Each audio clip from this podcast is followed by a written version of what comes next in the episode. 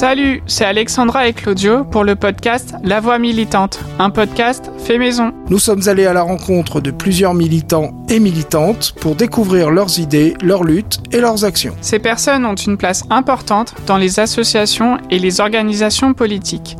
Quels sont leurs parcours et comment leur militantisme se matérialise? Nous allons essayer avec eux de répondre à toutes ces questions. Notre voix militante aujourd'hui est Marlène Gérard. Est-ce que tu peux te présenter euh, rapidement à nos auditeurs et auditrices? Oui, bonjour à toutes et à tous. J'ai 36 ans. Euh, dans la vie, je suis urbaniste. Donc, euh, je travaille euh, principalement sur euh, tout ce qui est habitat indigne. des trucs très très pourris, c'est ma spécialité. Euh, donc je bosse pour des collectivités, mais je suis dans le privé. Euh, je vis en couple, j'ai deux enfants et je suis élue en tant que conseillère municipale d'opposition à Vendôme. D'accord, sur une liste en, en particulier? Je suis sur la liste place à Vendôme. Euh, à, à Vendôme. C'est très euh, Est-ce que tu peux nous parler de ton combat en tant que militante et comment aussi t'en es arrivée en tant qu'élue euh, moi, j'ai deux actions principales. Euh, en tout cas, de façon de militer principalement, c'est bah, en tant qu'élu euh, à Vendôme. je suis arrivée un peu par la petite porte. Euh, j'avais travaillé pour la collectivité de Vendôme. J'ai identifié plein de choses qui me semblaient pouvoir être améliorées et naïvement, je me suis dit, je vais mettre sur une liste pour pouvoir améliorer euh, ces points-là. Et puis euh, l'autre chose, c'est aussi euh, la défense des droits des femmes, des minorités. Donc je suis bénévole au planning familial et j'interviens dans des collèges, des lycées, sur tout ce qui est santé affective et sexuelle. Finalement, en tant qu'élu, est-ce que tu peux expliquer un peu plus en détail ce que tu fais, euh, tes obligations, ce que ça implique toi ton, dans ton quotidien? Alors en général, il y a un conseil par mois, mais ça peut être tous les mois et demi. Je crois qu'il y a dix conseils par an, euh, plus euh, des commissions municipales euh, qui sont, pour être honnête, principalement consultatives, même si c'est pas affiché comme ça. je... Donc il y a des réunions de préparation avant les conseils avec mon groupe politique. ensuite, il y a une commission générale qui permet d'aborder les sujets de façon plutôt technique. Et deux jours après, il y a le conseil municipal où là, on se retrouve euh, avec la presse, avec le public quand il y en a, euh, pour débattre des sujets qui sont mis à l'ordre du jour par le maire. Et est-ce que tu peux nous citer quelques exemples euh, en particulier avec les combats que tu mènes, que tu as pu mener auprès en tant qu'élu? Ouais.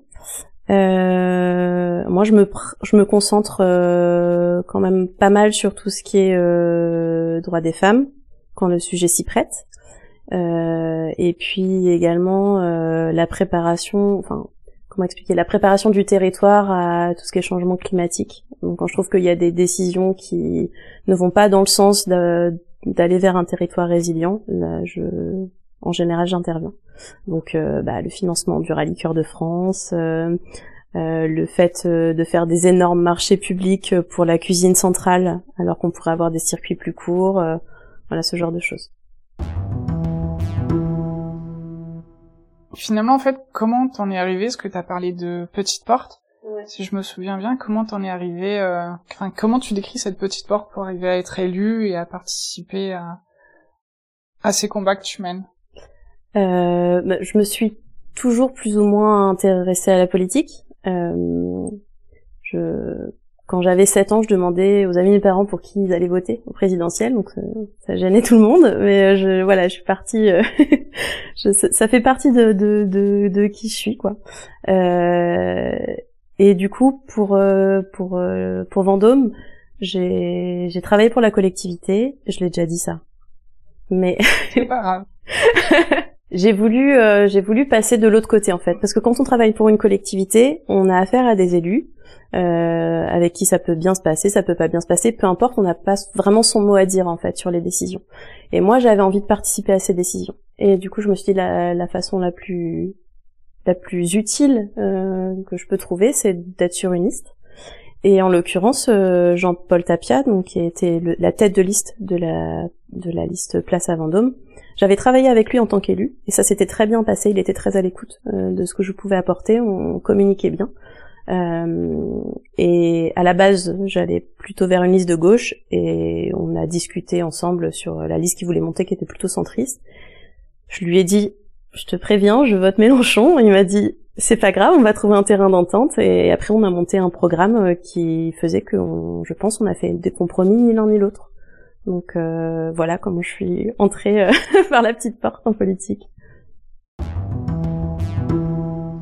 T'as parlé, du coup, vous aviez monté une liste pour euh, Place à Vendôme. Oui. Euh, comment ça se passe en fait de, de mettre en place une liste? Euh, J'imagine après vous êtes élu euh, par les gens. Qu'est-ce que qu'est-ce que vous avez dû faire? Comment vous avez dû un peu bah, militer pour dire bah en fait votez pour nous? Moi je suis arrivée euh, trois mois avant la, les élections, donc je suis arrivée, les listes étaient quand même plus ou moins déjà formées. Euh, je pense que la base c'était le projet de Jean-Paul euh, qui voulait monter une liste euh, centriste alternative qui soit un peu plus tournée vers tout ce qui était transition. moi, je le connaissais, donc je, lui ai fait part de mon souhait de, de m'investir en politique, et puis après, j'ai eu des échanges avec avec deux listes, dont celle-ci, et puis je me suis tournée vers celle-ci parce que, pour être honnête, il était plus attentif à ce que je pouvais amener. Après, pour le, fait de monter une liste, euh, moi, je peux parler que de mon expérience. Euh, l'idée, c'était d'avoir des gens euh, qui viennent d'un peu tous les milieux, qui se retrouvent autour d'un projet qui était l'attractivité du territoire et les transitions. C'était nos lignes un peu de, de programme. après, le, montage en lui-même du programme, moi je trouve que ça a été fait, en tout cas chez nous, de manière très démocratique, c'est-à-dire qu'on se retrouvait euh, régulièrement, on échangeait sur des sujets ou des projets qui nous paraissaient importants, et ensuite euh, on les hiérarchisait, et c'est comme ça qu'on a monté euh, le programme. Donc c'est, enfin moi j'ai rien trouvé à redire sur la façon dont ça a été fait, et j'ai trouvé que c'était une expérience super chouette. Donc en fait finalement c'est en tant que citoyen, enfin citoyen lambda, j'imagine, vous mm. vous organisez entre vous pour monter cette liste. Oui, c'est ça. On avait un petit local et on se retrouvait euh, une ou deux fois par semaine pour euh, pour monter le programme, pour euh, prévoir les actions de communication. Et c'est hyper galvanisant. Je le souhaite à tout le monde.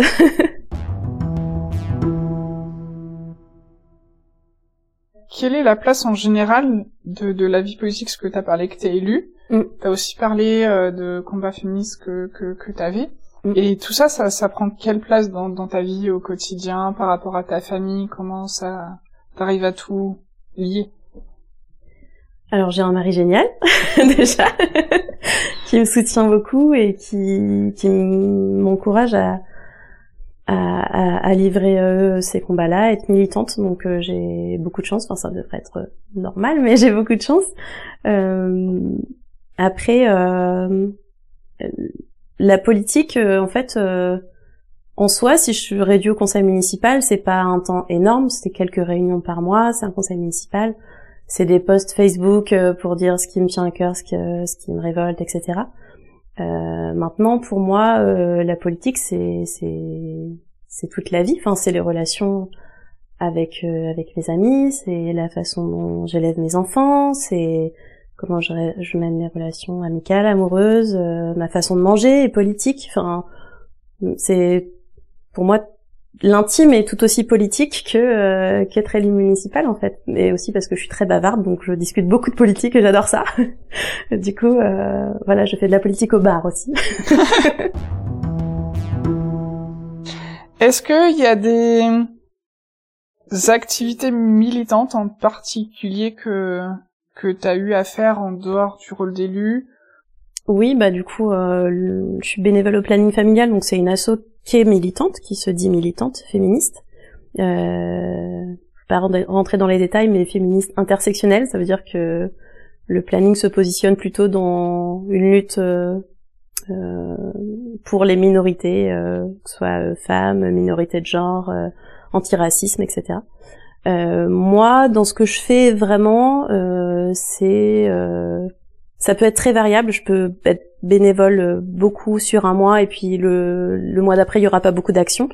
Mais ce que j'ai fait jusque-là, en tout cas, c'est co-animer. donc je me suis formée auprès des, des salariés du planning. Et puis j'ai co-animé des ateliers dans des collèges, dans des lycées, donc à Vendôme, dans des FJT, FJT à Blois, foyer de jeunes travailleurs. Ouais, donc c'est des des jeunes adultes euh, qui commencent leur vie professionnelle et ça leur permet de se loger et de manger à moindre frais en général euh, et du coup donc des ateliers euh, d'éducation à la vie sexuelle et affective donc qui est prévu dans le cursus scolaire de façon générale euh, donc on parle ben, on, part de la parole des, des jeunes on n'est pas en, en descendant mais on aborde bah, les relations toxiques la jalousie, euh, l'orientation sexuelle, euh, la santé sexuelle, euh, de façon très, enfin, sous la forme de dialogue avec avec les collégiens, les lycéens. On adapte à chaque fois évidemment à l'âge. Et, et, je trouve ça génial. Enfin, c'est hyper galvanisant. C'est frustrant parce que ça dure deux heures et on se dit, il faudrait que ce soit presque aussi enseigné que la musique ou les arts plastiques. ce serait bien que ce soit plus que sur un an. C'est deux heures. Normalement, c'est deux heures par trimestre. D'accord. Sauf qu'il faut les moyens en fait. C'est-à-dire que par exemple, le planning n'est certainement pas assez financé pour avoir suffisamment de salariés pour intervenir à chaque fois qu'on leur demande d'intervenir. Donc elles sont obligées de faire des choix. C'est c'est pas ouf. Et ça dépend des régions, j'imagine, des communes, etc. Bah, c'est le département qui finance euh, le planning. Puis euh, peut-être un peu la région. Enfin après c'est une fédération aussi. Pour être honnête, euh, comme je suis pas je suis pas sûre de moi, je, je pourrais pas être péremptoire. Mais euh, mais quand on sort de là, ouais, on se dit euh, déjà c'est génial parce qu'il y a des sujets pour plein de jeunes qui sont des non-sujets. Ça, ça fait du bien, surtout ce qui est typiquement orientation sexuelle. Bon, c'est pas le cas de toutes et de tous, mais c'est une grosse majorité. Euh, mais il y a aussi plein de questions où on se dit mince, on est loin du compte, quoi. Et c'est là que c'est un peu frustrant. On ouvre après sur euh, tout ce qui est euh, consentement, euh, différence entre évidemment la réalité et d'écrire un tournage de X, que c'est des acteurs, qu'il y a des crèmes, que enfin bon, on rentre un peu dans les détails, ça dépend de, l'âge aussi. Mais on, on, déconstruit un peu le truc pour leur faire voir l'envers du décor quoi. Assez cru, hein, enfin on est Ouais. Est-ce que vous avez déjà eu des problèmes avec les parents? Parce que j'ai déjà entendu des choses. Des... Non, on a fait un quand on a fait un, atelier avec la, j'en ai pas parlé, mais avec le, le, CCAS, on a fait un cercle de parole euh, pour parents d'enfants trans. Est-ce que tu peux expliquer Pardon, ah, on est encore sur, j'étais encore sur la partie. ah, si ça fait servir.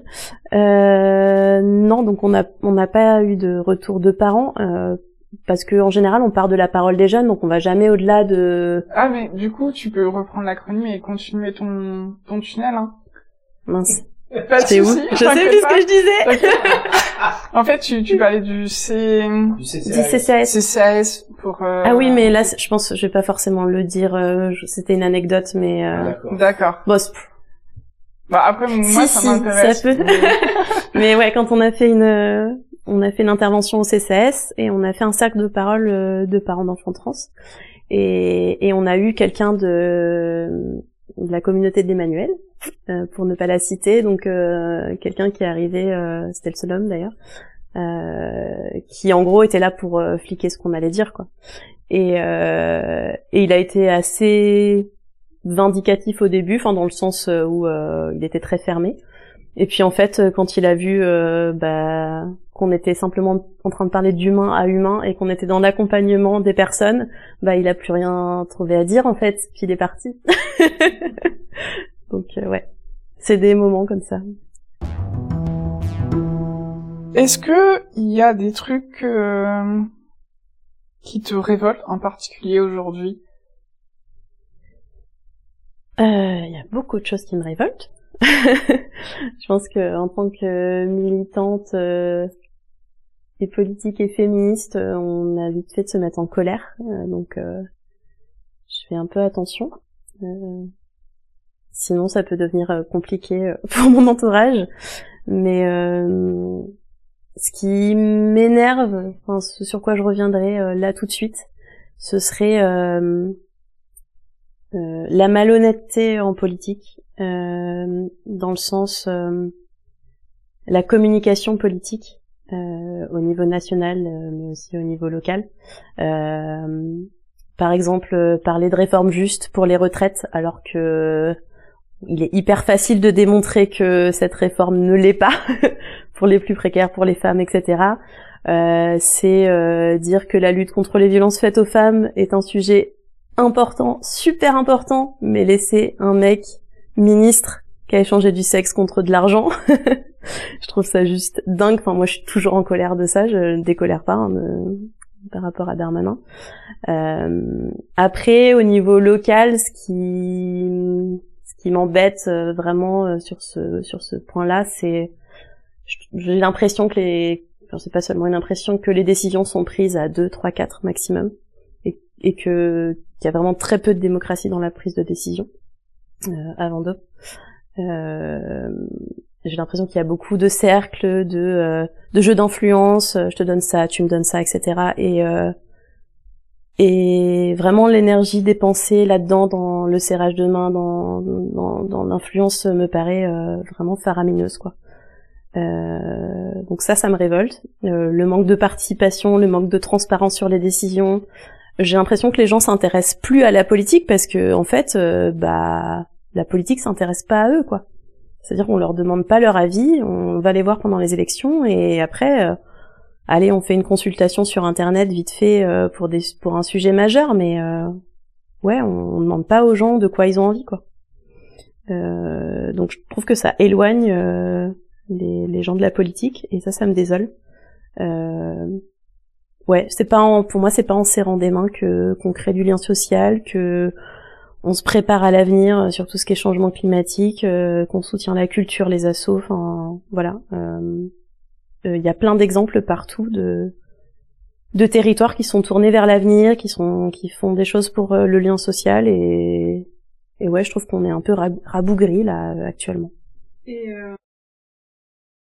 ça fait deux trois fois où tu cites le fait que il y a un décrochage entre les gens qui s'intéressent beaucoup moins à la politique et un peu ce, côté plus politique où les gens il y a plus ce qu'on peut appeler presque du clientélisme ou juste euh, les cercles. Et euh, qu'est-ce qui, d'après toi, pourrait aider à changer les choses en fait, simplement, simplement? Bah, plus de transparence. Euh, en fait, euh, les gens ils vont pas venir tout seuls. Enfin, le conseil municipal est public. On a rarement plus de cinq personnes dans le public, à part des personnes qui sont intéressées sur un sujet en particulier et qui viennent voir euh, ce qui se dit. nous, on a demandé avec ma liste, on a demandé vraiment, je pense au moins quatre ou cinq reprises, qu'il y ait une rediffusion, par exemple en vidéo du conseil municipal. C'est aussi une question de communication, c'est une question de budget participatif. Enfin, en fait, il y a plein d'options pour faire, euh, pour intéresser les gens à la politique. Pour être honnête, je suis pas sûre que ce soit le souhait de la politique locale, euh, ce que je déplore. Parce que les intérêts de la politique locale, finalement, c'est pas du tout les intérêts des gens qui de l'intérêt général. j'irai pas, j'irai pas jusque là parce que c'est voilà, c'est juste, c'est pas forcément mes, enfin les décisions reflètent pas mes valeurs perso, donc je prends ça en compte. Euh, je veux dire, c'est normal qu'on soit pas tous d'accord sur les priorités. Par contre, sur le manque de transparence et de démocratie et de concertation et de prise de décision avec l'ensemble des personnes, y compris au sein de la majorité, je veux dire, à mon sens, il y a, y avoir deux trois personnes qui discutent, euh, qui prennent des décisions, quoi. Je trouve ça fou en fait que ce soit encore le cas. Après, c'est peut-être le cas dans plein de collectivité, je sais pas, mais moi, ça je trouve ça dingue. Est-ce que toujours euh, dans l'histoire, il y a un événement particulier que tu retiendrais euh, de l'histoire en général euh? Je je reviens une petite pirouette parce que c'est pas un événement qui est déjà arrivé, mais ce que je retiendrai quand je serai vieille, j'espère, c'est euh, la première femme élue présidente de la République. Bon, j'espère qu'elle sera de gauche quand même. Parce qu'il y a euh. beaucoup qui attendent que ça soit Marine Le Pen. Ah oui, non, je pensais pas à Marine Le Pen. Euh, oui, non. Euh, non, mais je dis ça avec un peu de malice, mais je trouve qu'il y a pas forcément beaucoup de ponts entre entre le euh, la représentation des femmes et le combat social, euh, même euh, de notre côté, chez les, les militants hommes. Euh, il y en a de plus en plus qui sont sensibilisés, mais il y en a plein, je pense, qui voient pas trop encore le rapport entre le patriarcat, le capitalisme, les dominations sociales. Et pour moi, c'est ça relève de l'évidence et j'ai envie de, de, communiquer et de, de, parler de ça avec euh, tous ceux qui, qui voudront bien en parler avec moi. Et euh, je mords pas. bah, si tu veux... sauf si on me demande. Est-ce que il y a un personnage en particulier que tu retiens de, de l'histoire? Euh, Oui. Euh, alors il y en a J'allais dire il y en a plein, mais non, il y en a pas plein parce que évidemment j'ai envie de citer une femme euh, et que forcément quand on se marie à 15 ans et qu'on fait 10 enfants, bah c'est plus dur euh, de marquer l'histoire. Bref, euh, j'ai pensé à, à Aliénor d'Aquitaine, donc là ça, ça remonte un petit peu. Euh, donc euh, reine de France, euh, reine d'Angleterre, avec deux maris différents. Au XIIe siècle, c'est pas mal. Et surtout, elle a eu une influence euh, énorme au niveau politique. Euh, elle, elle, a mené sa barque. Enfin, c'était une badass du XIIe siècle, quoi, en gros.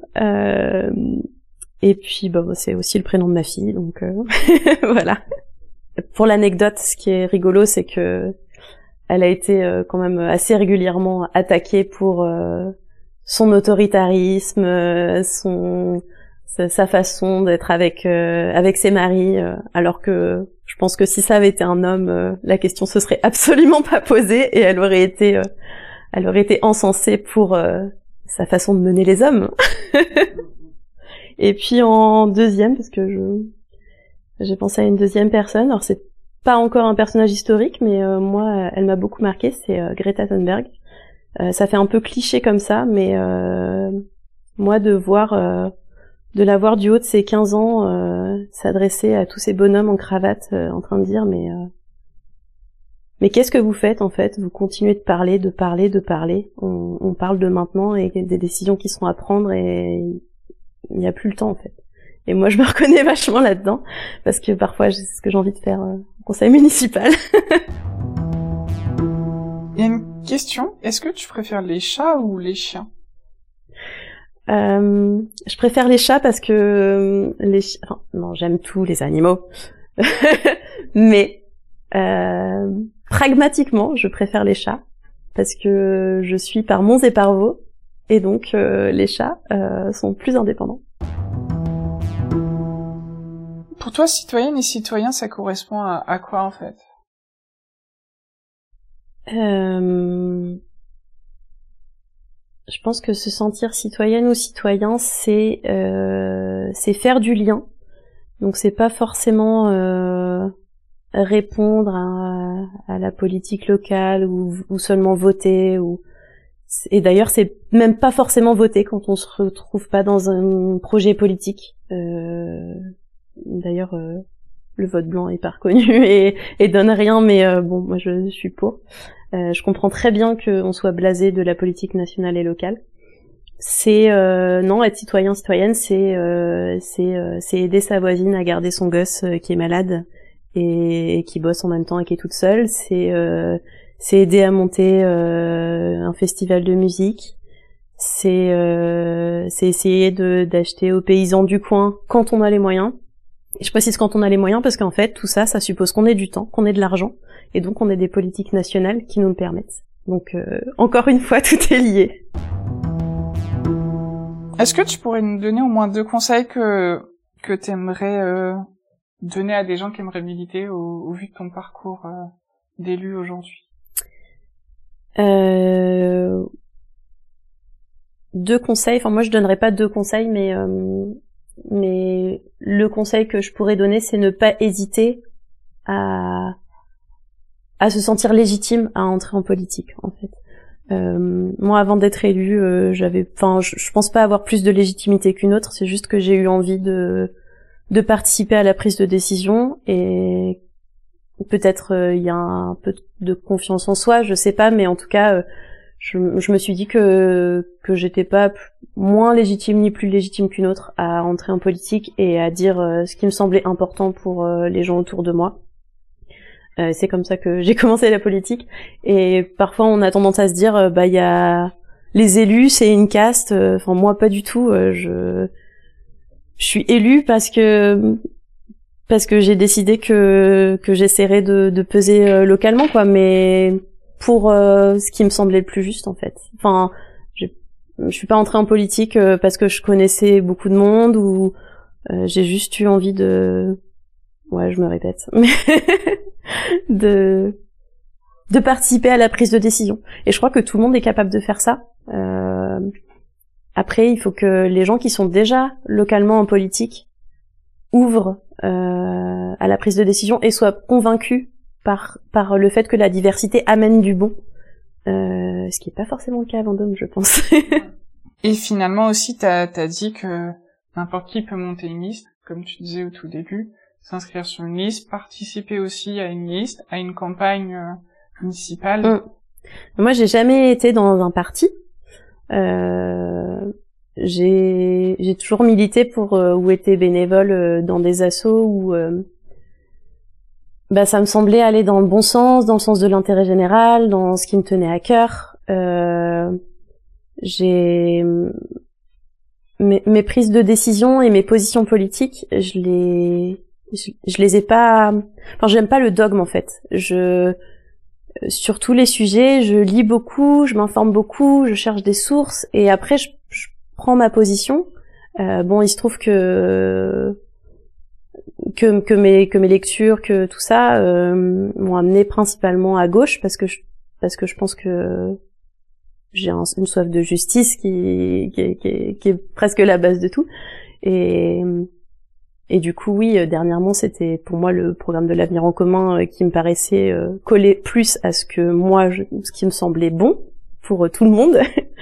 Et et c'est comme ça que que, que ouais je, je suis entrée en politique euh, c'est euh, la recherche de de ce qui me semble juste en fait. Et du coup tu as parlé de pas mal de lectures donc ça nous amène finalement à, à, la question suivante.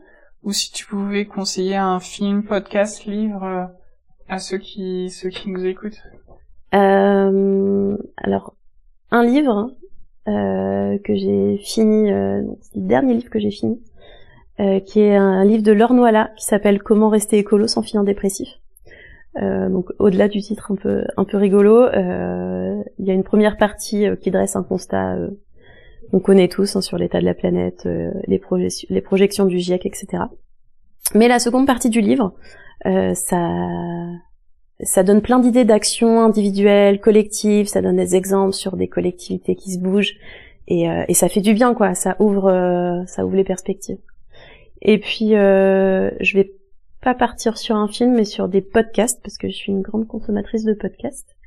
Je rends hommage aux vôtres. Euh... je dirais deux podcasts, euh, donc qui sont un podcast à, soi, un podcast à soi de Charlotte Bien-Aimée, qui est produit par Arte Radio. Donc, il tourne globalement autour du féminisme, mais en lien avec plein de sujets. C'est un podcast qui est poétique, qui est sourcé, qui est euh, vraiment génial. Enfin, moi, c'est mon podcast préféré. Et puis, euh, Vivons heureux avant la fin du monde de Delphine Saltel, qui est également produit par Arte Radio, en plusieurs épisodes aussi.